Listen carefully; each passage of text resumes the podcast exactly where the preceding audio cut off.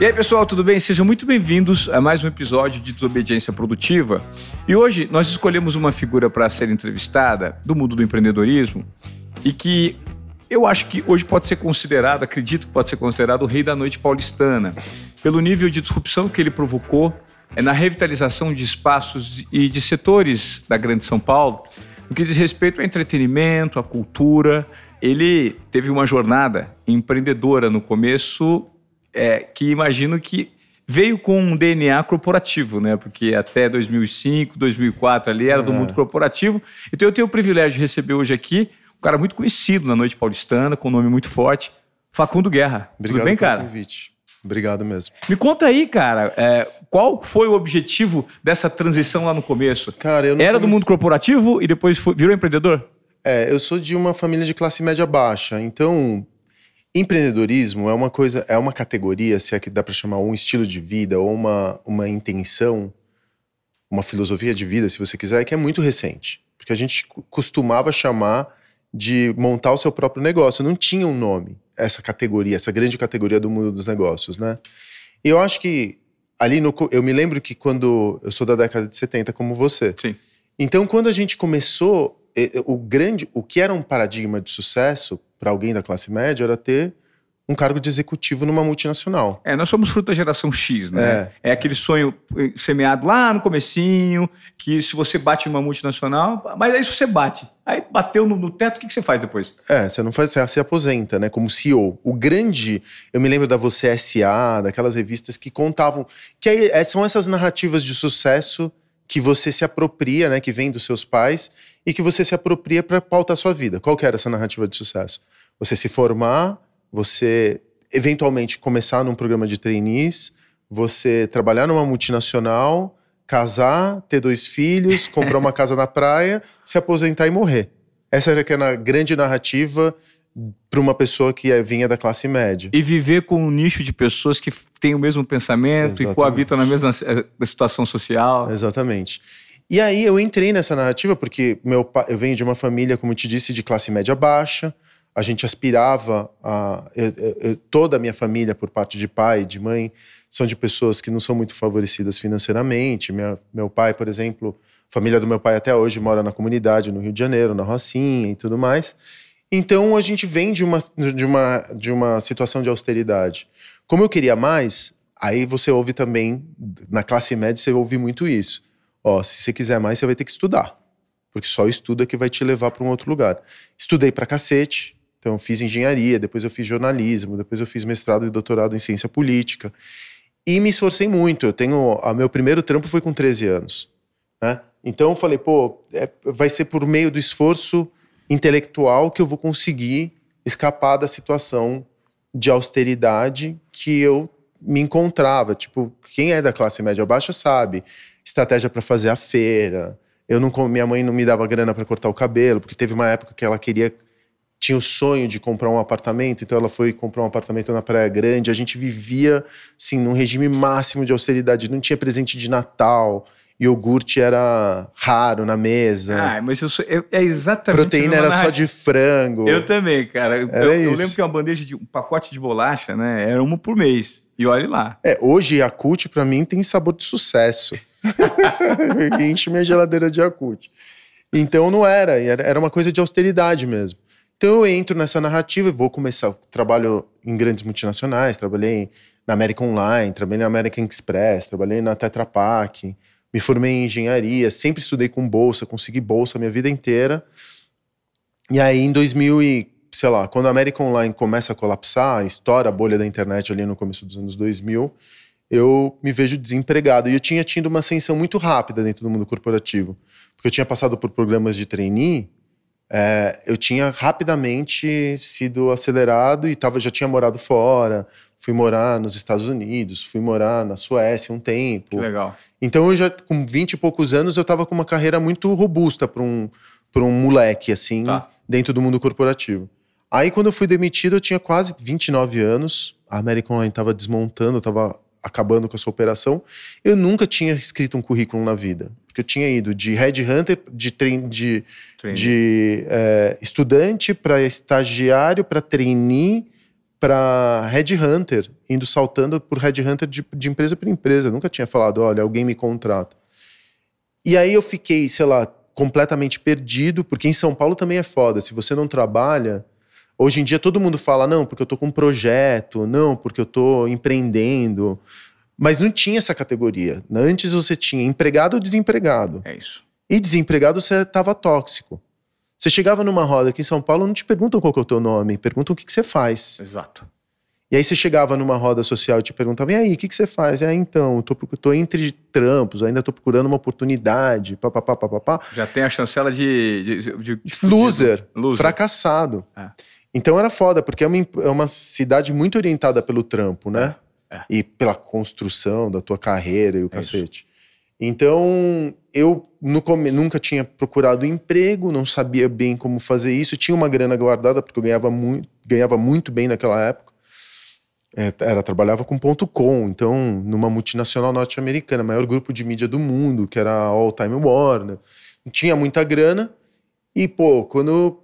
Aí eu fui, fiquei um mês desempregado, falando, tudo bem, vou tomar um tempo para mim, que eu tô trabalhando também desde os 13, vou tomar um tempo, um sabático de três meses, não vai me fazer mal.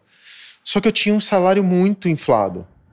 Ganhava muito mais do que eu merecia. E era uma época que o jornalismo contratava peso de ouro. Então, os melhores jornalistas trabalhavam em empresas.com. Era um, uma loucura. Era muito parecido com o que a gente 20 anos depois com as big techs. Ali Sim. foi a, a gênese das big techs. Uhum. Mas as big techs naquela época eram as provedoras de acesso. Sim. Né? Então, hoje são as provedoras de software ou Sim. de serviços, dos apps e tudo mais. Ali era uma, um campo mais do hardware. Sim. E aí, pô, eu falei, caramba, fiquei dois meses. Aí eu fui fazer uma entrevista. Na primeira entrevista, você é muito qualificado. Ah, não, esse salário é muito alto. Ah, você vai ter que dar dois passos atrás. Ah, isso, ah, aquilo. E eu ouvia muito, você é muito qualificado muito jovem, muito qualificado e muito generalista, porque eu era engenheiro, jornalista e cientista político. Estava fazendo doutorado. E o que, que eu era? Nada. Não era uma época em que você privilegiava a horizontalidade do saber, era uma coisa do, do especialista. Sim. Aí eu falei, cara, eu fiquei dois, três meses, quatro meses desempregado.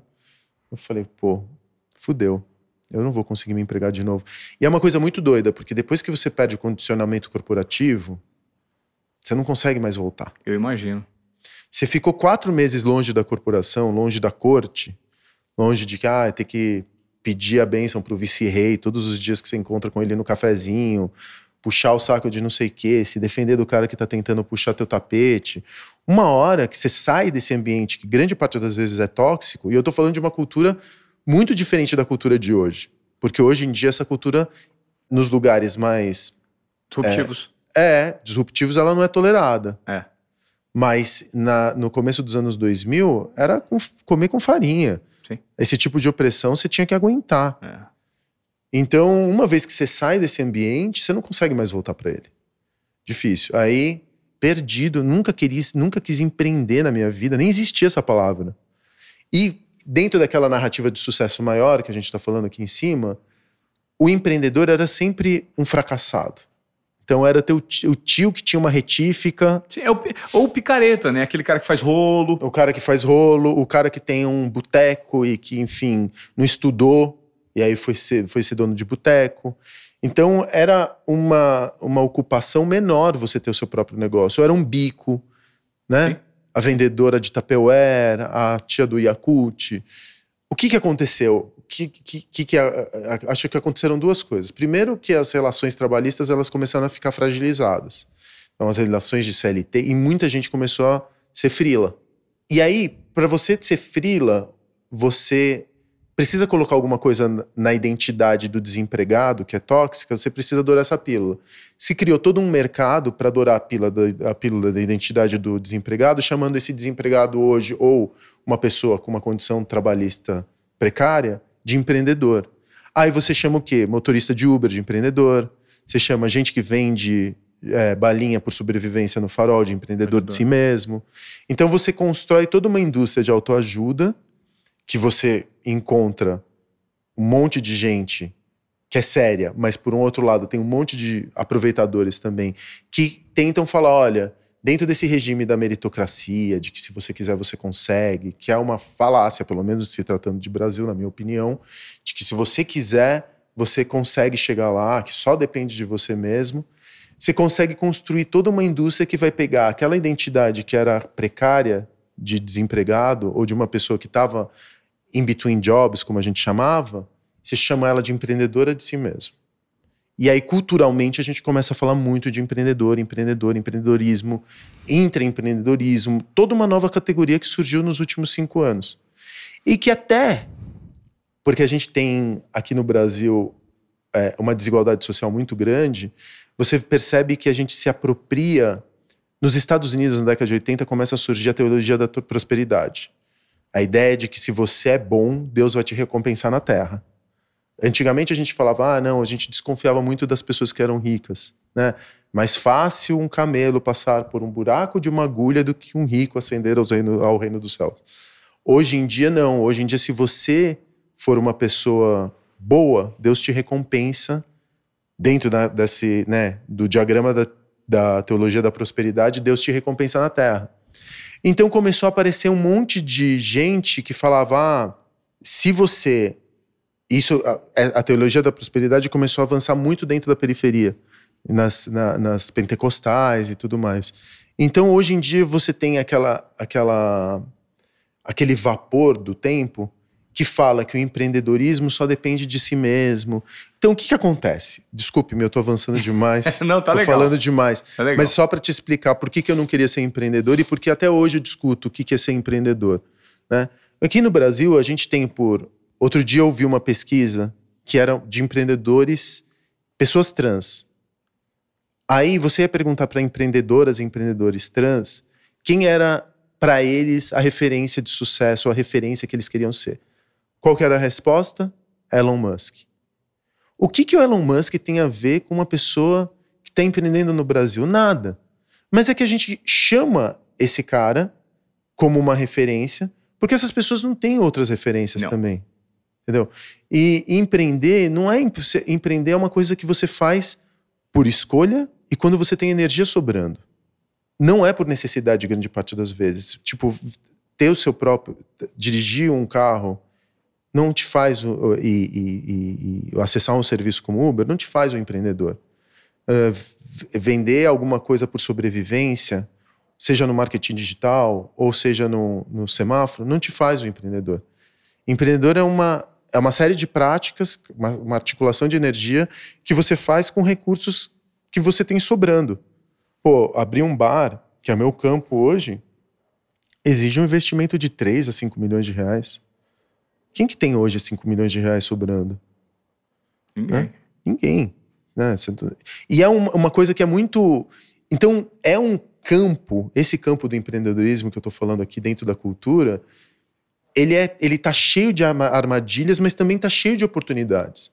Porque a partir do momento que também você fala assim, pô, eu tenho energia sobrando, eu me precavi, consegui criar meu plano B, meu plano C, eu tenho energia sobrando para construir um negócio onde eu vou derramar minha maneira de ver o mundo, onde o produto e o serviço vão ser partes de mim, onde o dinheiro é super importante, mas ele não vai é, parametrizar todas as decisões que eu vou tomar a partir desse, negócio, que é o que o Lipovetsky chama de pós-capitalismo, capitalismo estético, cara, a melhor coisa que acontece na tua vida. Te marca de um jeito como eu não consigo nem eu não consigo nem te dizer o quão feliz eu sou por fazer o que eu faço. Mas é curioso que nesse nicho de empreendedorismo que você se enquadra, é, a gente tem recursos de conhecimento, recursos de capital, entendimento do mercado e a maneira que você vai conduzir o seu negócio, mesmo por meio de tentativa e erro. Ou seja, você tem margem de manobra para você errar aí. O que eu noto hoje aqui no Brasil, existem muitas pessoas que, por conta é, dessa força que o Estado exerce, né, e cada vez mais esse, esse Estado é, assistencialista, de certa forma, né, a gente trabalha em infraestrutura, a gente trabalha muito em assistencialismo, a gente gera uma camada da população que quem não consegue uma boca no mundo corporativo hoje, ou mamando na teta do Estado, é alguém que precisa necessariamente produzir algo. Aí a gente cria esse empreendedorismo sem estrutura, uhum. né? Que é o motorista do Uber, que é o senhorzinho uhum. que vem, a senhorinha que vende o bolo ali na, na, na esquina da construção para fazer as coisas que ela precisa fazer, para pagar as contas que precisa pagar. E hoje existe uma produção de conteúdo muito massiva estimulando as pessoas a empreenderem. Uhum. Né? Aqui no Desobediência Produtiva, que eu não sei se você sabe, mas desobediência produtiva é quebrar os próprios protocolos e entregar mais do que esperado usando sua intuição, sua confiança e sua coragem. Uhum. Né? Aqui a gente estimula as pessoas a saírem da zona de acomodação, é, quebrarem os próprios protocolos dentro daquilo que faz sentido para elas. Mas empreender não é para todo mundo. Definitivamente não é para todo mundo. Não, não é. Não é para quem tem uma linha é, é, de, de organização mínima. Vai, vai quebrar muito a cara nesse mundo do empreendedorismo. Mas voltando, você acredita que hoje existe muito conteúdo produzido para quem quer empreender? Porque esse nome está muito em alta e esse conteúdo muitas vezes é uma falácia, ele não funciona? Ele não funciona, Ivan. Nem o meu, nem o que eu produzo funciona. Eu produzo muito conteúdo para empreendedores que querem começar e eu não acredito que ele funcione. Primeiro, porque não é uma metodologia. Não existe metodologia para empreender. Não é uma ciência exata. Aqui no Brasil a gente confunde muito empreendedorismo com administração de empresas. O empreendedor não é o administrador de empresas, não é o empresário. Para mim, e essa é uma interpretação minha, depois de ter aberto 25 negócios, uhum. o empreendedorismo ele vai até o momento em que você abre a, tua, a porta do teu negócio. A partir dali, é administração de empresas.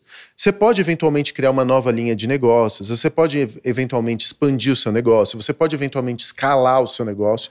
Ainda você está dentro das regras da administração de empresa. Claro. A administração de uma empresa você aprende em quatro anos numa FGV. Sim. Na Getúlio Vargas, você vai lá aprender a administração de empresas. Uhum. Só que as regras que funcionam para você é meio como a física, sabe? Tem a física clássica e a quântica. Uhum. E as leis, elas não, elas não são. Elas não são as mesmas, essas duas grandes. Duas Matrizes, grandes né? ciências, né? É. O que funciona para uma empresa, para uma corporação, não funciona para o pequeno, para o micro, para o MEI. Não funciona. Por quê? Porque você tem que aprender tudo. Numa corporação, e eu trabalhei em algumas, você tem muita infraestrutura. Tem. E é muito mais sobre 70% do tempo que eu investia dentro de uma corporação era para aparentar que eu era importante. Era um teatro. Talvez 20% fosse para o produto final e, quiçá, 1% fosse para o cliente final, independentemente de qual seja o cliente. O resto era maneirismo, era fazer dança, era corte, era me defender, como eu disse, ou atacar. Era, era teatro, era produzir relatório. Você, era... Imagina, você imagina 20 anos vendo a TV Globo. Não, mas você sabe do que eu tô falando. Como que você tinha que lidar com a corte, com os, as vaidades, com os diretores, com quem manda pro, no diretor, a quem que você tinha que... Aí mudava um diretor e você tinha que, de repente, criar uma relação com aquele diretor. É tudo uma... Né, é uma é uma maneira de você viver que às vezes é, é, te causa ansiedade diária. Você não sabe, as regras estão mudando, as pessoas mudam. De repente, aquele cara que entrou, ele não gosta de você, nem sabe por que ele não gosta, você não sabe nem por que. ele... pela maneira como você se veste, ou uma palavra que ele ouviu sua. É ou tudo porque muito subjetivo. Interpreta. E aí você fica sem parâmetro, né? E o cara já te julga. As pessoas te julgam antes de você abrir a boca. Né? Especialmente se você é uma figura pública, como você é, as pessoas já te julgam antes de de trocar menor, uma ideia com você, você já é. tá, já te colocaram no lugar e de lá elas não vão te tirar.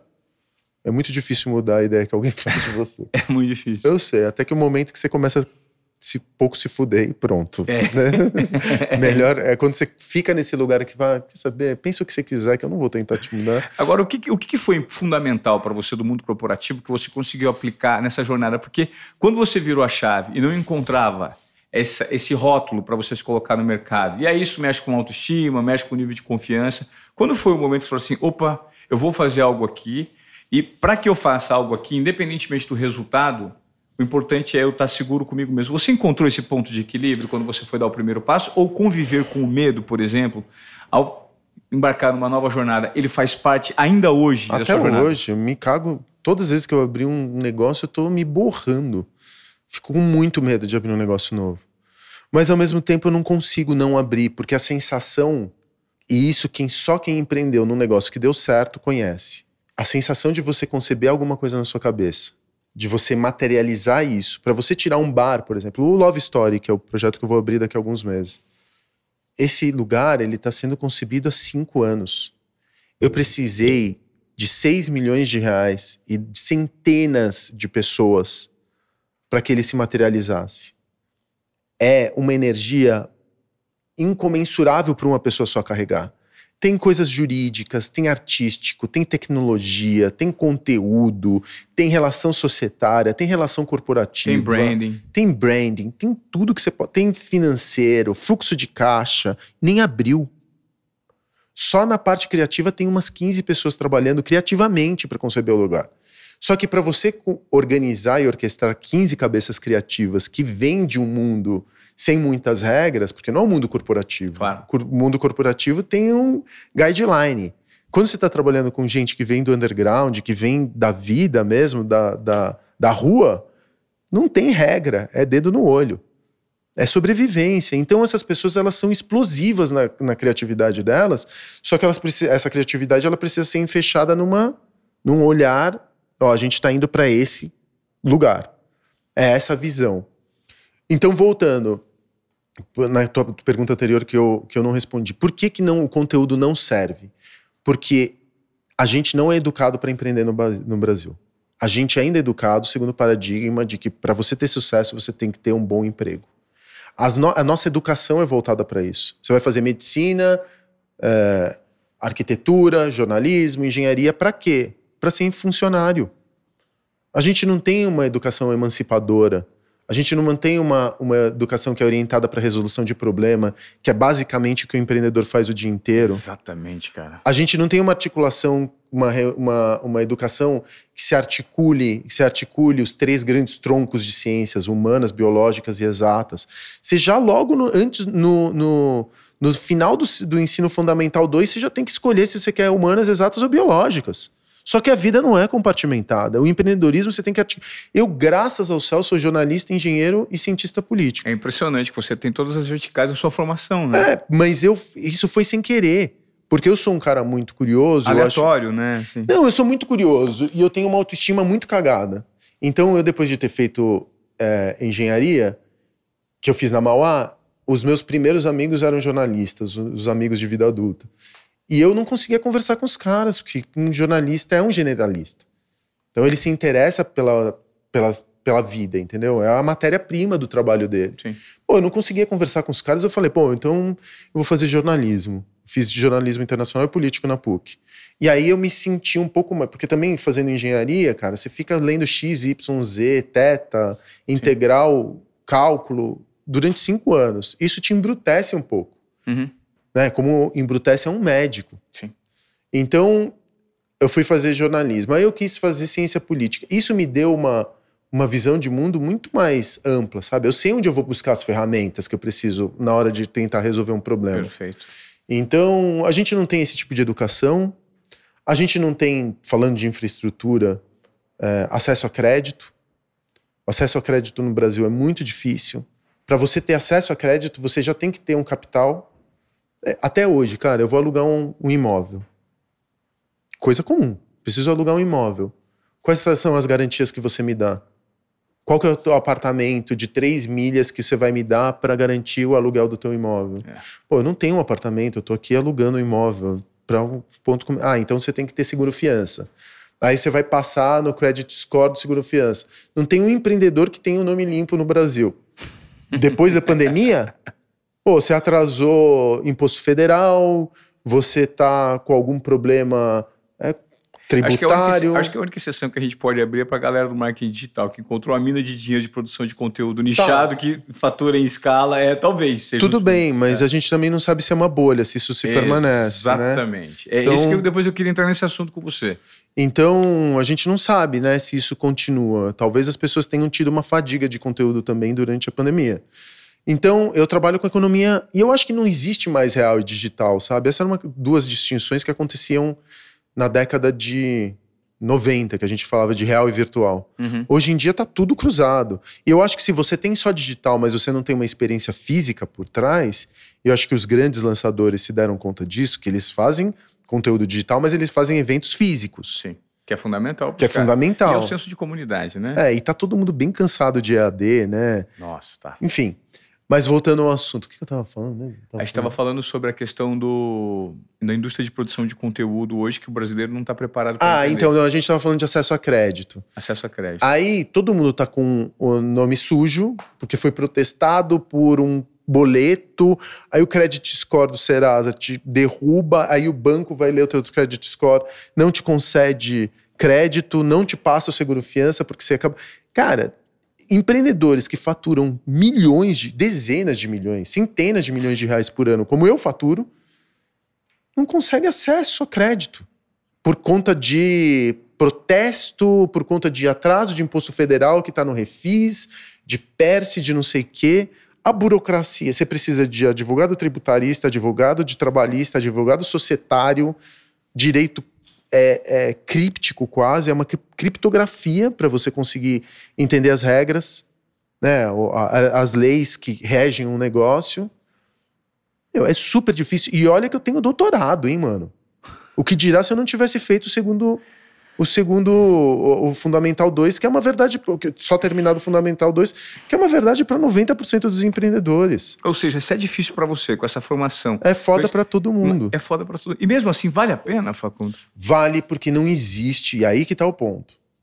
Eu sempre falo, cara, todos os anos, eu nunca mais vou abrir um negócio. Os dissabores estão tão grandes, os dissabores são tão grandes quando o negócio entra. Eu vou fechar um negócio essa semana. É uma dor, é um luto. É, é, é como se tivesse alguém muito próximo de você morrido. É uma quando dor horrorosa. Vai, quando você vai iniciar um outro negócio. Não, eu vai, vou fechar, fechar, um negócio. Tá. Eu vou fechar um negócio essa fechar semana. Fechar encerrar. Encerrar, é. Ah, perfeito. Vou, vou fechar as portas. Recebi uma ordem de despejo. O prédio onde eu tinha o meu negócio, Lions, ele foi comprado, papapá, papapá. Então, lutei, lutei, lutei, lutei, lutei, joguei a toalha. Cara, isso é uma dor de cabeça. Porque o negócio morreu, só que ele vai continuar te assombrando por mais uns 10 anos. Porque aí vem trabalhista, aí vai vir. É, e a gente tem uma indústria do trabalhista no Brasil também. Você sai, você vai acionar. E por conta até de uma legislação um pouco mais paternalista, você vai ser acionado e pronto, não vai ter como você escapar, entendeu? As interpretações, elas são. Aí um usa de testemunho o outro, sabe? Então, não vou te dizer que o empresariado brasileiro é bonzinho, ele não é. Grande parte da má fama que o empresariado tem aqui no Brasil é devida. Mas também é difícil por um outro lado. E mas tem uma coisa que acontece. A gente, o mais próximo que a gente tem do empreendedorismo é a paternidade. Essa sensação de paternidade que você tem é muito lindo quando você abre um negócio que você acredita que você investiu tua energia e que ele é ocupado por outras pessoas no mundo. Cara, é maravilhoso. Quando eu vejo o que mais me, me e, e fora o dinheiro, né? Porque ninguém vai ficar rico empregado. Sim. Você só vai ficar rico se você for empreender. É, a não ser que você tenha um grande cargo com bônus numa multinacional. Você não vai ficar rico. Ou seja, advogado. Esse, esse tipo de, de esse, um CEO que ganha 100 contos por mês, né? Vamos dizer que o salário médio no Brasil de um CEO é 120 mil reais. Com bônus, não vai te deixar rico. Porque os 120 mil reais eles vão ser consumidos por um estilo de vida que você também tem que ter para Exato.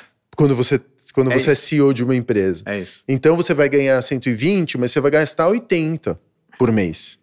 Isso, é? se, não gastar, isso se não gastar o 120, né? Se não gastar o 120. E aí de você se você perder o, o, o, o cargo. Não é muito, a não ser que você tenha atingido um status de um CEO Olimpo, assim. Com participação no, no, é, no, de banco, é, um esquema de mais, com a é, empresa. É, E é muito difícil você ficar. Então, Sim. primeiro, empreendendo, você tem uma a chance rara, mas palpável de você conseguir realmente independência financeira e, e, e, realmente não se preocupar mais com dinheiro se você mantiver um seu. Mas também, se você é empreendedor, você vive, você é condicionado a não aumentar muito o teu nível de vida. Claro. Eu, independentemente de estar tá ganhando 500 mil por mês, ou 50 mil, ou 5 mil, eu tenho o mesmo estilo de vida. Eu não mudo. Porque eu não sei o dia de amanhã. Eu não sei quando eu vou precisar investir. O dinheiro não é meu. E tem uma outra coisa, as coisas que eu compro, por exemplo, se eu for comprar um carro novo, pô, vou entrar na concessionária, eu quero. Vou investir uma milha num carro. supondo, eu não vou sentir nada. Eu vou entrar naquele carro, eu não vou sentir senso de realização, aquele cheiro de carro novo não vai me trazer dopamina no cérebro, eu não vou sentir, eu não vou salivar. Viajar de jatinho para Buenos Aires, eu não vou sentir nada. Porque o meu cérebro ele já recebe tanta descarga de dopamina quando eu entro num lugar meu e vejo ele cheio, eu vejo as pessoas se divertindo, é, eu monto a programação, eu, eu tenho tanto prazer que eu extraio do meu trabalho que coisa não me traz mais prazer. Ter coisas. Parece tra... papo meio New Age, mas é, é verdade. Sim, faz sentido total. Porque eu tenho assim, a, as coisas elas não me causam mais. Não me causam mais nada ter coisa. Agora, abrir um bar. Aí eu sou viciado nessa dopamina. De puta, montar, investir uma energia, um puta de um risco. Traz mais tesão do que, sei lá, saltar de paraquedas, qualquer coisa. Eu tô investindo anos e anos e anos e anos no meu trampo, dinheiro que eu não tenho, enfiando cada último centavo, articulando, falando com patrocinador, negociando crise com sócio, tentando acomodar um, um, um, artístico, a obra atrasa, a prefeitura embarga, é, a rede social é travada pelo Instagram, sequestra a nossa rede social. Cara, é tanta coisa. É tanta... Essa é sua droga, né? Essa energia contrária, é. porque você está expansivo, mas o mundo também reage muitas vezes a essa expansão. Uhum. Você deforma o mundo quando você está expandindo. Claro. Aí, quando eu abro, tem aquela chance que eu digo que é, no meu caso, hoje, é 50-50. Mas a chance de um empreendedor aí fora talvez seja 10, 15% de que dê certo. Os, grande parte dos negócios, acho que 60% dos negócios, entram em falência nos quatro primeiros anos. Maior ainda se você está no ramo de alimentos e bebidas. Nossa. Então, cara, como me fala, quem é o desgraçado que vai investir as economias que ele não tem na vida para falir depois de quatro anos sem ter o payback? Porque com quatro anos você não tem o payback do negócio. Sim. Você no máximo no máximo você conseguiu recuperar o capital investido sem o ganho financeiro. Ou seja, as pessoas pagam para trabalhar, né? Muitas. Mas por que elas fazem isso? Porque a experiência de você abrir um negócio é talvez a âncora de memória mais importante que uma pessoa vai carregar ao longo da sua vida. Ou vai te causar um trauma, e muitas vezes causa trauma, ou vai ser algo paralelo a você ter um filho. Sim. Se deu certo, é uma experiência de vida como você ser pai, mãe. A gente estava falando sobre esse, essa relação próxima com o medo, né? A partir do momento que você passa a não ter certeza e ter garantias, e você está completamente fora da sua zona de acomodação, para você ter resultados diferentes, você precisa ter apostas diferentes também e necessariamente precisa existir a tomada de risco, certo? Essa tomada de risco ela propõe medo. E muitas pessoas não conseguem lidar com isso. Como você lida com o medo e a incerteza na sua jornada empreendedora? Mas ela faz parte de tudo que eu faço. Não tenho, não, não tenho como não lidar com medo Ou e seja, incerteza. é muito curioso. Eu sempre explico isso que as pessoas não é que tem que aprender, não é que as pessoas vão vencer o medo, é aprender a lidar com ele. Ele está sempre presente. Sim. E fazer com que ele esteja aqui presente do seu lado e você lide com ele com essa incerteza, ele também te propulsiona a ter resultados diferentes, a, a, lutar contra adversidades que vão aparecer. É o que faz você levantar da cama, né? É, e assim, o medo, o que, que é o medo? É quando você não consegue controlar as variáveis que apontam para o futuro, né? Para um resultado. Uhum. Você não tem controle, você não tem controle, você não consegue controlar algo que é desconhecido, portanto, isso te gera uma insegurança com relação àquilo que você está fazendo. Eu sou um empreendedor pequeno, tem como eu fazer alguma coisa se não for inovando ou fazendo de maneira diferente? Não tem. Não tem. O grande pode se dar o luxo de ser, ficar no campo da segurança. Sim. De se eu tivesse, sei lá, 100 milhões, você acha que eu ia estar tá fazendo bar? Você acha que eu ia estar correndo atrás de, de dor de cabeça? Não, você vai estar com o dinheiro aplicado em algum fundo com uma renda fixa garantida e o resto você está aplicando em outra coisa. Beijo. Eu ia botar meu dinheiro para procriar com dinheiro, para gerar dinheirinho, ia virar burguês. Ia gastar meu dinheiro viajando todos os meses. Eu adorei essa vai colocar meu dinheiro para procriar com dinheiro para criar dinheirinho. E aí eu pegava o dinheirinho e vivia com dinheirinho. Dinheirinho de 100 milhões, quanto que é? Um, um, a 1%? A 1%? Um, um, um milha. Uma, uma milha. milha. Vamos, vamos dizer, vamos escalar. Com 500 mil reais por mês. Vamos para menos. Vamos, vamos ser vamos ser conscientes. Eu considero o burguês aquele que consegue juntar 10 milhões de reais numa aplicação. Vamos dizer que você viva com 60 conto por mês. Porra! É um, se você tem casa, se você. 60 conto é uma, uma verba boa. É uma verba boa. Não 60 é? conto, é Não uma é? verba Porra! Eu viveria bem com 60 conto por mês. Com 60 Então, conto. pô, eu vou ficar inventando de gastar seis num bar? Nossa. Assim, lógico, né? Não sou eu também. eu tô falando do Love Story, que é um projeto muito grandioso, consumiu esse capex. Mas um bar hoje em dia é uma milha, duas milhas, não tem como você fazer com menos do que isso. Vamos entrar nesse segmento. A gente falou de empreendedorismo, achei super interessante, falou um pouco de digital e tal. É, você falou da Love Story, a casa de todas as casas. Ah. né? Me fala desse projeto Love Story. Quanto tempo ela está fechada? Pô, a Love Story tem, ocupa um papel é, de muito romantismo, né, cara? É, na, na memória do paulistano. Na memória do né? paulistano, Do sim. paulistano. Pô, a Love Story, eu, pô, eu fui pra Love Story quando não tem mais nada. Não, tem a Love Story, vamos pra Love Story. É, e é um mercado que, infelizmente, é, hoje, não sei se é um mercado que, infelizmente, hoje, mas assim, é, é a desconstrução de algo que ficou lá atrás, um romantismo, e que você está tentando resgatar. É, então, não é, cara. Eu não tô querendo resgatar nada. Os tempos mudaram. A É. gente tá vendo essa coisa que aconteceu com o Daniel Alves essa semana. Uhum. Foi um estupro que aconteceu dentro de uma boate. Sim. Isso aconteceu milhões de vezes ao longo dos últimos 10 anos, 15, 20 anos, nessa vida noturna. Que a vida noturna é um lugar de muita opressão, inclusive para as mulheres, para as mulheres trans, para as pessoas da comunidade LGBTQIA+. Não dá para voltar para essa sensibilidade. A gente tem a imagem, porque nós somos homens de meia idade, Sim. a gente pensa na Love Story como um lugar romântico, onde as pessoas iam para dançar e as meninas, as meninas iam para se divertir. A verdade é que era um prostíbulo. E era uma casa de. de, de- De, era uma casa, como se chamava, de É. tolerância, Sim.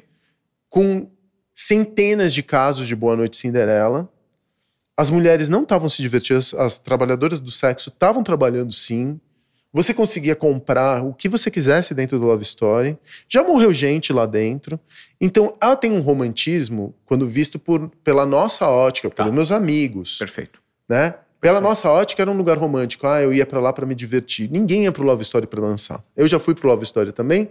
Eu ia pra lá pra tentar sorte depois das 5 horas da manhã. Porque se você tivesse encontrado um corpo antes, você não tava na Love Story. Perfeito. Ah, teus amigos estão indo pra lá, papapá, papapá. Ia, ninguém ia pra dançar, porque a música no Love Story nem era boa. Ou para fazer farra em turma. Ou porque você tava bem louco, e Louco, que você precisava é. ter- queim- terminar de queimar aquilo que você não ia conseguir dormir, você só ia dormir às sete. Perfeito.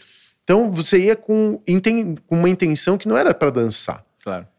Aí quando você vai ver o lado das pessoas que frequentavam Love Story, das mulheres especialmente, pô, ou era um lugar de trabalho, ou as mulheres se sentiam meio coagidas, porque se você estava dentro do Love Story quer dizer que você era uma prostituta. Era lida como uma prostituta, de grande parte das vezes. Então, Porque muitas vezes as mulheres não iam pra Love Story, né? não, Era elas muito- iam com os amigos, Os com um é, amigo Mas gay. era mais um público masculino. Né? mas, mas sim, e as É. mulheres que iam lá pra ganhar, pra, enfim, para trabalhar. Então essa é uma visão de uma. Eu não vou julgar o que aconteceu no passado. No passado está. Não tô falando que era ruim ou bom, eu não tô fazendo um julgamento moral com relação à Love Story. Foi muito importante, marcou a memória de muita gente. Foi uma referência, um cartão postal de São Paulo. Aconteceram milhares de coisas ali dentro que foram legais também. Só que esse modelo não funciona mais nos dias de hoje. Para mim, não funciona.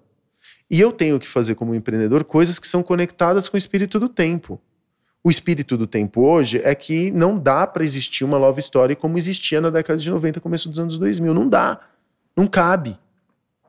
Então, o que cabe hoje? Aí é todo o trabalho que um bom empreendedor tem que fazer. Ler o tempo. A gente está num tempo de corpos diversos, de sexualidades diversas, de gêneros fluidos, de que um corpo é um corpo ele pode a, gente, a mulher não está ali para satisfazer o desejo do homem, que um corpo ele pode ser exibido sem ser necessariamente objetificado. Aí eu vou me conectando com o passado em que isso aconteceu em algum momento. São Paulo já teve dezenas de cabarés na década de 60 e 70 que foram muito importantes para a comunidade LGBTQIA+. Então, por exemplo, isso aconteceu durante a pandemia, esse deslocamento do prazer para o desejo. Então você vê um monte de influencer falando sobre seus vibradores. A Fê Paes Leme, por exemplo, fez tipo um, é, fez um descritivo de que, que para que, que servia cada um dos seus vibradores, sugadores, vibradores, enfim. Aí você vê dan dançarinas de polidense que não estão fazendo polidense para deixar um homem excitado, estão fazendo polidense porque é uma atividade física da hora, é uma ginástica. Então você começa, você vê é, empreendedoras vendendo vibradores faturando centenas de milhares de reais por mês. O vibrador é aquela coisa, era tipo um pênis, um pinto de 20 centímetros roxo que você comprava numa sex shop, entrava com vergonha e saía num, com uma sacolinha preta. Hoje em dia, não. não Hoje em dia é um objeto de design que as mulheres carregam como colar. Então tem um deslocamento na cultura que falam que as mulheres, que, por exemplo, o, o prazer feminino, que era uma obrigação masculina no paradigma anterior, hoje é uma questão de saúde mental. As minas não precisam de um cara para gozar. Não, para gozarem. Elas elas, elas se a gente é tão incompetente nesse campo, grande parte das vezes, que desistiram. Então, o que a gente é, a, a, esse deslocamento do a mulher está começando a tomar, está começando não, graças ao feminismo, está começando a deslocar o prazer para o campo da saúde mental, porque prazer é importante para a felicidade, é importante para você performar bem, é importante para você ter todas as outras áreas da sua vida equilibradas. equilibradas. Que era uma coisa que nós homens sabíamos. Só que isso não era esse, isso não era se uma mulher é, falava isso na sociedade, ela era imediatamente cancelada. cancelada. O que, que eu estou falando tudo? Ah, você fala, mas o que, que isso tem a ver com o projeto? Cara, esse deslocamento do vibrador, do polidense, do prazer feminino, tem tudo a ver com o projeto que a gente está construindo. É um mapeamento de um comportamento que você tenta tangibilizar por meio de um de um de um de, uma, de um espetáculo. De um espetáculo, entendi. Aí eu vou buscando É, aí eu tô buscando referências que já acontecem na gringa. Os strip clubs, por exemplo, em Los Angeles, em Las Vegas, em Londres. Em Londres. É, você tem o Crazy Horse em Paris, você tem o D-Box em Nova York. São casas são cabarés, que é diferente do cabaré que a gente tem aqui no Brasil, né, que a gente confunde com prostíbulo, uhum. mas são teatros de revista.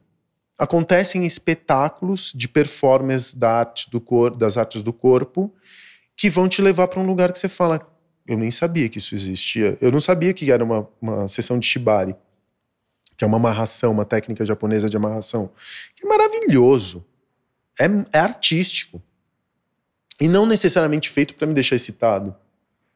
Mas é lindo do ponto de vista da performance do corpo. E eu tô falando de polidense. Não é só mulher que faz polidense, tem homem hétero, cis, que faz polidense. Tem mulheres gordas que fazem polidense, tem mulheres trans que fazem polidense, tem homens queer que fazem polidense, homem trans que faz polidense. E é maravilhoso você ver um corpo gordo dançando no polidense ou se performando no polidense é, você, olha e fala assim, nossa, eu não consegui imaginar que um corpo gordo tivesse tanta leveza dentro de si. As danças, as apresentações de BDSM, cara, é tudo isso que pra gente que é, vem de uma de um lugar normativo, a gente não faz ideia. A gente confunde com pornografia. Confunde o tempo inteiro. É desinformação, né? É. Falta muita educação nesse, é. nesse sentido. Mas você acredita que a tecnologia, por meio dessa diversidade que ela promoveu de vozes que existem hoje e que tem autonomia para falar, ela está ajudando na educação da sociedade em relação a isso? Depende, cara. Porque, por exemplo, até hoje uma mulher não pode postar um mamilo no Instagram. Até hoje as contas de todos esses performers uhum. são derrubadas no Instagram. Então a tecnologia ela permite que, esses, que essas pessoas se expressem até um determinado momento. Tá. Se uma mulher vai falar sobre sexo, ela tem que transformar o, S, o E do sexo num 3, porque senão a inteligência artificial derruba o alcance do conteúdo. Então, a, essa tecnologia ela permite. Mas ela controla também. Mas ao mesmo tempo ela controla. Agora, 2023, a gente está discutindo o Instagram. A Meta criou um board para discutir porque estão derrubando conteúdo de mulheres que passaram por. É, colocaram prótese mamária por conta de câncer no seio e derrubaram conteúdo desse tipo de mulher. Até hoje, a gente ainda está discutindo se uma mulher pode ou não postar seu corpo no Instagram sem ser é, chamada de apelativa. Eu e você, a gente tira uma foto sem camiseta, tá tudo Tá certo. tudo certo. Ah, pelo contrário. Normalmente a gente recebe foguinho. Ou a gente recebe, nossa, tá gato. Ou vai aparecer. Se você aparecer com uma foto sem camiseta, vai aparecer no UOL. Mostra boa forma. Se tiver gol na barriga, social. então, as Hã? marcas de suplemento vêm atrás de você, Vem a academia te atrás. oferece Se pacote. uma mulher faz a mesma coisa, ela é chamada de prostituta. Ah, tá procurando clique, caça-clique. É, é, como que é? Biscoiteira. Não é? Sim. Então as plataformas elas são, elas são feitas por homens brancos, cis e héteros como nós. Total. A moral que está por trás da inteligência, da inteligência artificial é toda enviesada pelo nosso olhar de mundo. Quem é que cuida das big techs? Os caras com o nosso perfil. A mesma coisa. Mesmo perfil, é. É o mesmo perfil. Se você tem prazo para a reinauguração do Love Story? Há quanto tempo você está trabalhando nesse projeto? Ah, eu tô É, trabalhando nesse projeto já faz. Na- no formato atual dele, dois anos, mas num formato que eu falava, cara, a gente precisa ter um espaço que seja para apresentação de corpos nesse campo da diversidade, no campo do. do no campo do, do desejo, eu estou há pelo menos há cinco anos. Há cinco anos. Ela está fechada há mais de cinco anos? Não, ela tá fechada desde a, de um pouco antes da pandemia. Ela fechou por causa da pandemia, mas ela já estava para ser fechada porque, enfim, é aquele fim de um negócio, né?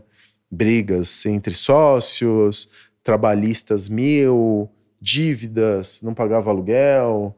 Tudo isso você consegue olhar no, na internet. Qu- Quantos, quantas casas você tem hoje no grupo No meu oito, oito? oito, oito negócios, Quais né? são? Hoje eu tô com Joia, o Lions até sexta-feira. Eu tô com Cine Joia, né? É, o Cine Joia, o Blue Note, o Arcos, que é meu negócio principal Que hoje. é incrível esse bar, né? O Bar dos Arcos é incrível. É, fica embaixo do Teatro Municipal. O Joia, o, o Lions, o Altar, que são aquelas casas flutuantes que eu tenho, que não é um negócio de noite, é um negócio durante o dia. Eu tô com a William, eu tô com o. Eu às vezes até me confundo, que é tanta coisa. É, Blue Note, já falei. Eu fiz o Infini, que tenho uma relação com eles até hoje fi- financeira. É, a Tempo, o Love, um espaço que eu tô criando agora que, vai, que não tem, que é a Galeria Formosa, que fica ali no Viaduto do Chá, que tem boas chances de sair. São esses 10 negócios. E tenho ainda mais um que ainda está especulativo, que é o Rolim, 11. Bom, como é que você encontra tempo e nível de organização adequado para você gerenciar tudo isso? É, você trabalha 24 horas por dia? não, pelo amor de Deus, cara, eu sou pai, eu nem posso me dar esse luxo, não. Cara, confiando e delegando e construindo controles para que algum tipo de desvio do padrão eu consiga perceber. Rápido. É, eu, por exemplo, eu li meu, minha, a meta do mês é quanto que ela vai deixar, quanto que vai, qual vai ser o resultado que vai deixar no caixa. Eu sei que tem que minha meta é esse número.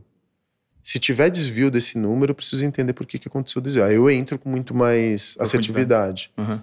Mas aí eu fico monitorando a rede social, as pessoas, como sabem que eu sou dono dos negócios, se tem alguma coisa me mandam mensagem falando aconteceu isso, isso e isso.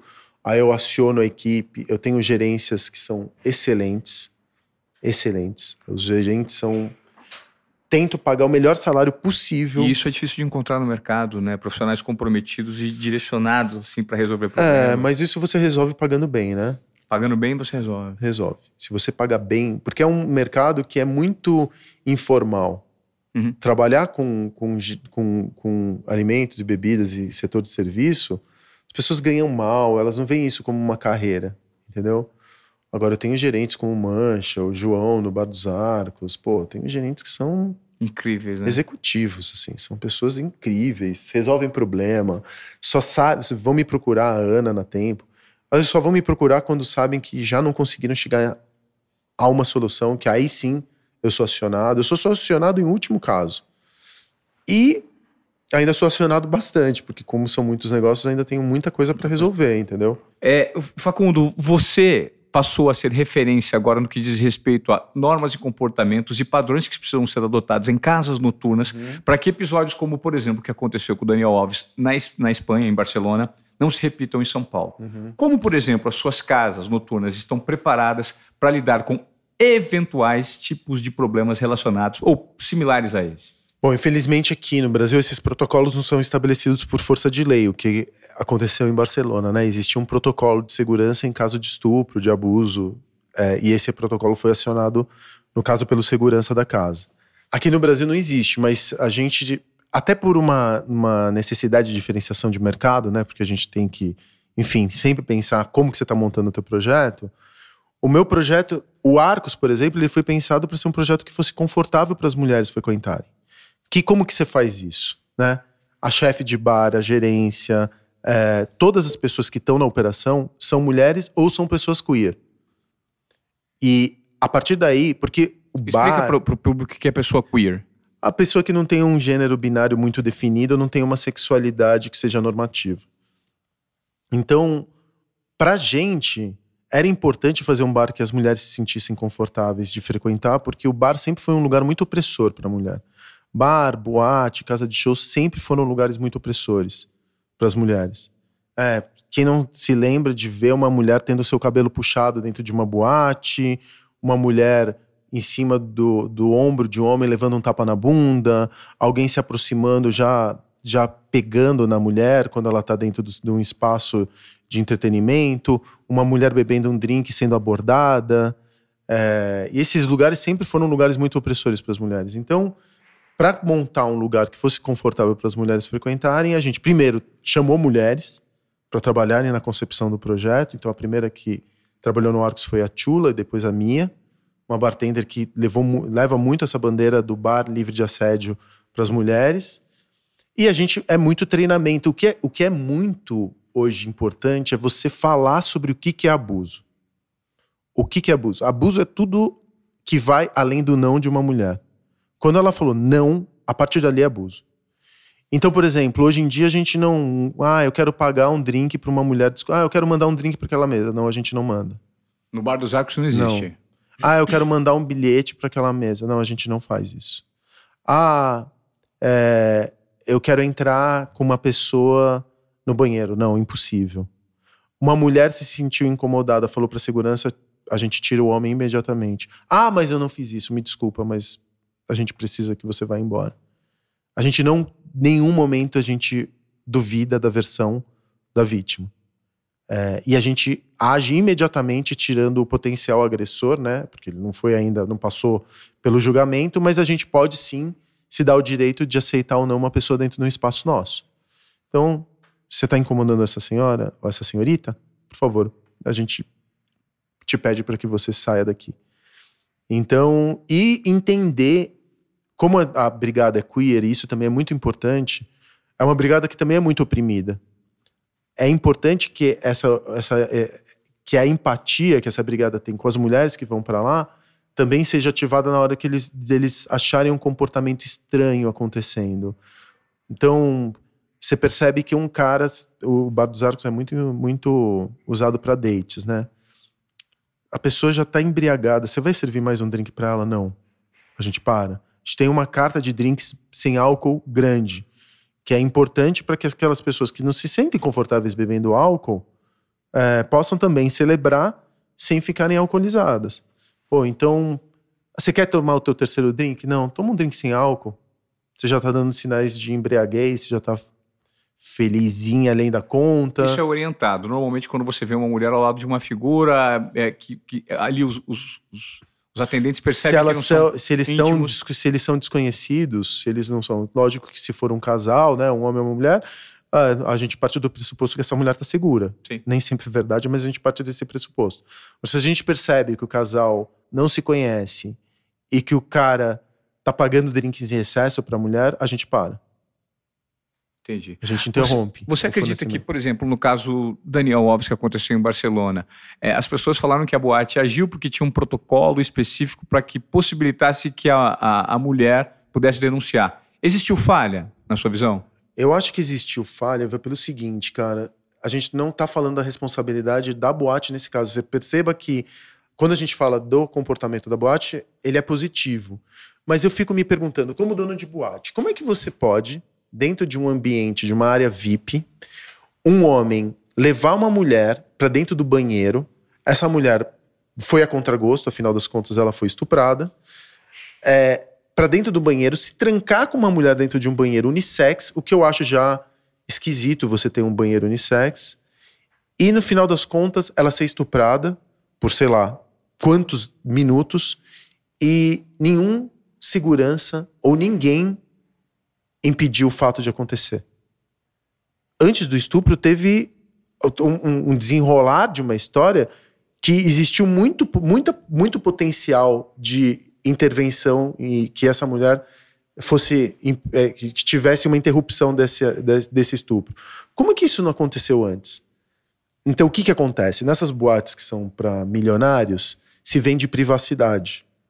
Provavelmente nessa área VIP onde o Daniel Alves estava, não tinha segurança, ou os seguranças eles não olham com cuidado. Esses seguranças eles estavam na área comum, porque a brigada de segurança dentro de uma boate é enorme. É composta normalmente de dezenas, se não centenas de homens. Na área VIP, se vende privacidade para os mais ricos, porque eles acham que eles estão acima do bem e do mal. Eles estão acima do, de nós como os mortais. Ricos e famosos, né? É, ricos e famosos. Então, nesse lugar não tinha segurança. O que se possibilitou que um predador arrastasse uma mulher até o banheiro, a estuprasse e que isso só virasse de conhecimento público depois do acontecido, o que é uma infelicidade. Então, essa diferenciação entre ricos e famosos e pessoas comuns, de eles poderem ter acesso à, privacidade, porque isso é vendido, o Daniel Alves provavelmente pagou milhares de euros por aquele espaço ou fez alguma parceria, mas aquele espaço só é acessível por milhares de euros. Me desculpa, mas isso tem um erro de protocolo gigantesco. A, a boate, sim, é responsável por isso. E como é que você qualifica, para a gente terminar, uh, Facundo, a cena cultural de São Paulo hoje de entretenimento? Ela está num processo, tá, ela, ela tá num momento de, de, de ascendência pós-pandemia. Tá. Como é que você avalia? Existem, eh, ex, existe é, voz para as pluralidades hoje? Está muito longe do que você considera ideal, comparando com cidades cosmopolitas, como por exemplo é, Londres, Nova York? Não, cara, nossa nossa nossa oferta cultural é no mesmo nível que Londres, Nova York. É impossível você fazer tudo que existe de legal é, no final de semana em São Paulo. Impossível. Você não consegue dar conta. Se você for nas festas, nas exposições, no, nos, nos filmes, nos eventos especiais, nos, na programação de teatro, você não dá conta. Você não dá conta em um mês. É impossível. Você sempre vai deixar algum. E eu tô falando só do que existe de mais especial. É incomparável. Você vai ver, por exemplo, outras cidades europeias, Portugal, Espanha, Ita é, alguma cidade grande na Itália, Milão. É impossível, você não dá conta. É muito melhor que grande parte das cidades norte-americanas.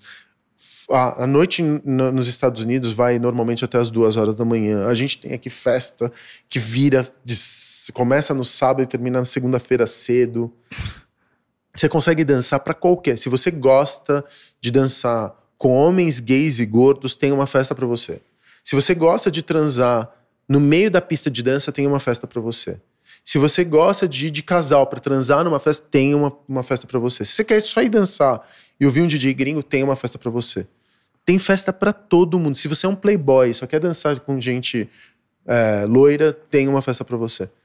Tem para todo mundo. É impossível você dar, se dar, conseguir chegar perto da diversidade de programação que tem. Isso não tem em nenhuma outra cidade do mundo. É síndrome de vira-lata acreditar que a nossa noite deve para qualquer outra noite no mundo. No mundo. E mesmo programação cultural. Na Paulista, eu tô falando de uma avenida, tá? Dois quilômetros e meio. Se você se, se você for tentar ver o que existe na Paulista num final de semana, você não vai dar conta. Na Paulista, sem sair de dois quilômetros e meio, você não vai dar conta. Você vai ter vai, eu vou fazer uma programação rápida. Você vai almoçar no balaio, depois você vai para o Itaú Cultural, depois você vai para o MIS, para o IMS, você vai ver um show no Blue Note. No dia seguinte, você vai passear na Paulista, vai para o Japan House, vai para Fiesp, toma um brunch no balaio, ou come no, sei lá, Viena, no Viena não, no Haskell. Depois você vê um show de novo, provavelmente no Sesc Paulista, e termina vendo um filme no Belas Artes. Pronto. Você não dá conta. Eu tô falando da melhor, do que da nata da programação cultural no mundo em uma avenida de dois km e meio. Com um chefe como o Rodrigo Premiado, casa noturna que vem de Nova York e que tá, tem uma programação irretocável no meio da Paulista. Fora que a própria Paulista de domingo é um puta do entretenimento, né? Caminhar pela Paulista já Sim. é o que tem de melhor em São Paulo hoje. Sim. Né? Show ao vivo, gente dançando, gente pintando, criança andando de bicicleta, gente correndo. é impossível de se dar conta. Ainda vai ver o melhor pôr do sol que tem em São Paulo, que é o do Sesc Paulista. Não dá, não dá para dar conta de uma avenida. Com umas exposições incríveis. Eu, eu fiquei uma tarde no MS. Que é um dos, dos espaços mais lindos que a gente tem eu no mundo. Você não conhece, não. precisa ir, cara. Preciso ir. Tomar um café no IMS, ver um filme no. no... Tava passando, sei lá, é, esse final de semana, tava passando Estrada Sem Fim do David Lynch. Maravilhoso. Posições. De, e eu tô falando, você gosta de foto, você gosta de teatro, se você gosta de é, música ao vivo, cara, você tem tudo em uma avenida. Uma o que avenida. dirá se você levar para as outras regiões da cidade? Legal. Nossa, não dá. Ô, ô, Facundo, que você é muito plural, né? Eu acho que eh, nós gravamos um podcast aqui do Desobediência Produtiva hoje, que ele falou sobre tantos assuntos, cara. Falou sobre empreendedorismo, falou sobre a cultura, falou sobre é, diversidade, falou sobre possibilidades de, de, de, mundo corporativo, de a parte social da, do Brasil. É, como é que você tem escoado o seu conteúdo? Eu sei que como hoje você precisa, do ponto de vista gerencial, estar tá muito antenado em todos os seus negócios, porque você lida com negócios físicos. Hum. Hoje, como você se posiciona para que esse conteúdo, esse conhecimento que você adquiriu durante a sua jornada, ele seja escoado e você fomente uma comunidade especificamente para ser cada vez mais assim consumidora disso que você prega, disso que você fala, do que você faz, né? Cara, eu vou te dizer, eu não consigo. Eu tive que escolher em algum momento, ou eu produzo conteúdo ou eu cuido do que eu tenho. E durante a pandemia eu produzi muito conteúdo, fiz muita live, distribuí muito conteúdo por Instagram, é, distribuía o que eu podia pelo YouTube, mantenho um podcast, mas... O seu não... podcast hoje, ele tá na pós semanal, 360? É, é, ele é semanal, como chama? É, Divan de CNPJ.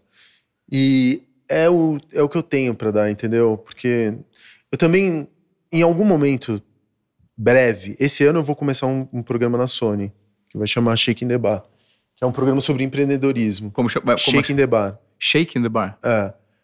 é. Que é um programa sobre empreendedorismo. É um reality show sobre empreendedorismo. É.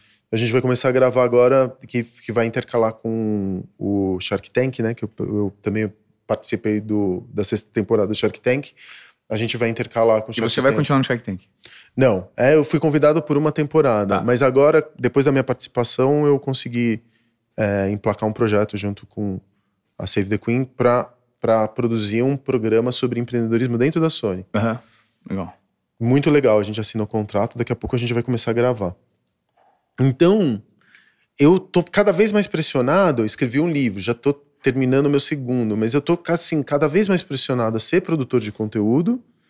Só que minha vida ali pregressa dos meus negócios não me dá muito lastro para fazer isso, né? Porque com quase com 10 negócios, vou te dizer que não tenho muito tempo para para ficar produzindo conteúdo. E pai, né? Sim. Pai, pai mesmo. Então não tenho muito tempo. Eu queria, cara, eu queria cada vez mais ser produtor de conteúdo. Fazer, dar aula, porque eu estudei para dar aula. Eu tenho experiência sobre empreendedorismo para poder ajudar outros empreendedores. Mas infelizmente não é a fase da minha vida ainda. Eu acho que daqui a uns dois anos eu vou conseguir fazer isso. Tá. Para a gente terminar de uma forma mais objetiva, para você que acompanhou até agora o Desobediência Produtiva, antes de mais nada eu peço que se você veio até aqui, que você compartilhe esse conteúdo, né, para gerar algum tipo de transformação é, em quem precisa ouvir essa fala que foi dada hoje pelo Facundo, esse tanto de provocação, essas dificuldades encontradas na jornada de como empreendedor, esse convívio com o medo, faz muito parte de tudo que a gente bate aqui na tecla da desobediência produtiva, porque o objetivo, mais uma vez, desse podcast é contribuir com a sua formação, te dar de repente é, um insight sobre o que você precisa ouvir, sobre dificuldades que você tem, se espelha nos entrevistados que a gente traz. Esse é o nosso objetivo. Para terminar, é, Facundo, qual que seria, assim, de uma maneira bem, bem, bem curta, Uhum. o, o, o insight que você dá, a provocação que você dá para o cara que está querendo empreender hoje, que tem uma paixão muito grande naquilo que, que, que já identificou, mas está com uma certa dificuldade, está bem inseguro, usando a sua experiência. A gente confunde empreender, eu estava falando isso para você agora há pouco, com, a, com ter o seu negócio. Eu acho que empreender acontece em qualquer momento que você quer. Pode ser um hobby. Você pode. As pessoas não se planejam para nada nessa vida, Você vai comprar um apartamento, você vai fazer qualquer coisa, as pessoas não se planejam. Por que, que a coisa não dá? Por que, que os, os negócios não dão certo? Porque eles não têm um planejamento. A pessoa não sabe o que que ela vai fazer. Então, quer empreender? Isso quer dizer que você precisa de pelo menos uns dois ou três anos até você conseguir efetivamente ser um empreendedor. Estuda, ouve estudo de caso, vai ouvir podcasts como o seu, como o meu, é, leia se você puder e começa a montar seu negócio. Mas para esse seu negócio existir, ele precisa primeiro existir no teu computador, no teu 3, nos 3Ds, numa, num business plan dentro do Excel, num descritivo do que, que você vai fazer. É com o mínimo de organização de gestão, né? É, um planejamento estratégico. Coisas que são muito básicas, porque quando você decide que você. O empreendimento é. A diver, a empreendedor e arquiteto é mais ou menos a diferença entre a- empreendedor e empresário. É o, o plano do arquiteto e o engenheiro civil. Você, administrador, é engenheiro civil. Empreendedor é arquiteto. Existe em 3D, existe numa concepção de como vai ser até seu mínimo detalhe. Por isso que quando você vai fazer um apartamento, você gasta três ou quatro meses num projeto, quando você vai reformar o teu apartamento. Porque é necessário prever cada uma das dos impactos que você vai dar naquela estrutura. Claro. Isso para mim é empreender. E isso independe de você largar o teu emprego para começar um negócio. As pessoas pensam que é uma chave de liga desliga. Você vira a chave de funcionário para empreendedor. E não, você tá, se você não é empreendedor, eu sinto muito, mas você vai ser em algum momento da sua vida. Você vai perder teu emprego, você vai eventualmente não conseguir mais se adaptar ao mercado corporativo. Isso vai acontecer. O- Antigamente, ser empreendedor era uma opção, era facultativo. Hoje não é mais. Então, empreender tem que ser um plano B. Mesmo que você esteja ganhando hoje como CEO 100 mil reais numa empresa. ele precisa ser o seu plano B. O que, que você vai fazer quando você não tiver mais o teu emprego? É. Começa a montar agora. Planeja agora. Descobre o que, que você quer fazer. Uma vez que você descobriu naquilo que você acha que você vai sentir paixão, começa a se planejar como um arquiteto. É, é meio que, pode parecer um pouco piegas, mas você é arquiteto da tua vida. É isso. Pô, Facundo, muito obrigado, cara. Eu acho que a gente passou aqui exatamente uma hora cravado. Com... Eu passaria mais horas com você conversando, porque você é uma mente muito diversa, né? muito generalista. Aliás, você me, lembra, me lembrou agora um livro que eu li recentemente, Qual? do David Epstein. Por que os generalistas estão em vantagem no mundo de especialistas? Né? Ah, eu já ouvi falar. Eu Esse acho que Você que falou no teu Instagram dele? Acho que sim. É, eu, Eu- eu, eu- também- já ouvi de algum outro lugar. É, ele, ele, ele compara muito. uh, Um dos exemplos que ele dá é porque o Federer é o Federer. Por que ele conseguiu ser tão bom no tênis? Porque até uma certa idade ele foi muito generalista. Então ele conseguiu pegar é, é, execuções, movimentos, conhecimento né, físico, prático e mental de outros esportes para adequar naquilo. né? Então, é muito assim, legal. A gente não pode. gente- o mundo tá cheio de caixa de ferramentas. E às vezes a solução que você está procurando para um determinado problema não é da tua área, da tua área de especialidade. Você tem que falar: ah, ah, eu acho que tem um outro lugar onde vai se adaptar melhor uma solução para cá. É. Por isso que é importante a gente ser direcionado pela curiosidade, né? Porque os pontos, em algum momento, eles se conectam. Alguma coisa que você acha que não faz sentido aqui que você está usando, que não tem nada, absolutamente nada a ver com o que você falou, mas, puta, isso aqui serviu porque é uma ferramenta que eu adapto ao meu ambiente ou minha situação momentânea, é um recorte, e aí ele. É, e é importante também você ter uma autoestima não muito calibrada, sabe? É sempre importante você se, sentir, você se sentir incompleto.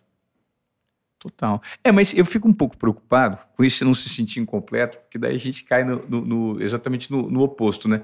Tem muitas pessoas capazes e que, por conta da falta mínima de confiança, acabam se sabotando. Aquela história da síndrome do impostor, sabe? Sim. Pô, eu tenho eu sofro ba- dela até hoje. Eu também, todo mundo sofre, cara. E é- mas eu não sei, pra mim é o combustível. O tempo inteiro Pra a minha mim luta é também. comigo. É, É. comigo o tempo Pra mim inteiro. também. Para mim também, eu tô sempre o tempo inteiro falando. Eu tenho uma pessoa que é muito mais crítica aquilo que eu faço dentro de mim do que fora.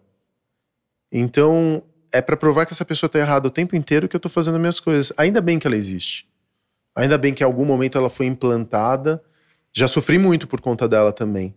Mas ela me mantém afiado, sabe? Sim, e eu creio que no meu caso ela me mantém afiado para perceber quando eu preciso de melhorias para de fato atingir alguma coisa, mas às vezes também ela, quando eu estou preparado, ela me vem e me derruba. Fala assim, cara, não, você não é para mas por que não? E aí eu noto que existem pessoas no mercado bem menos preparadas e muito mais confiantes que estão né, fazendo uso. Eu falei, cara, por que, que eu não ocupo esse lugar ou por que eu não dou esse passo?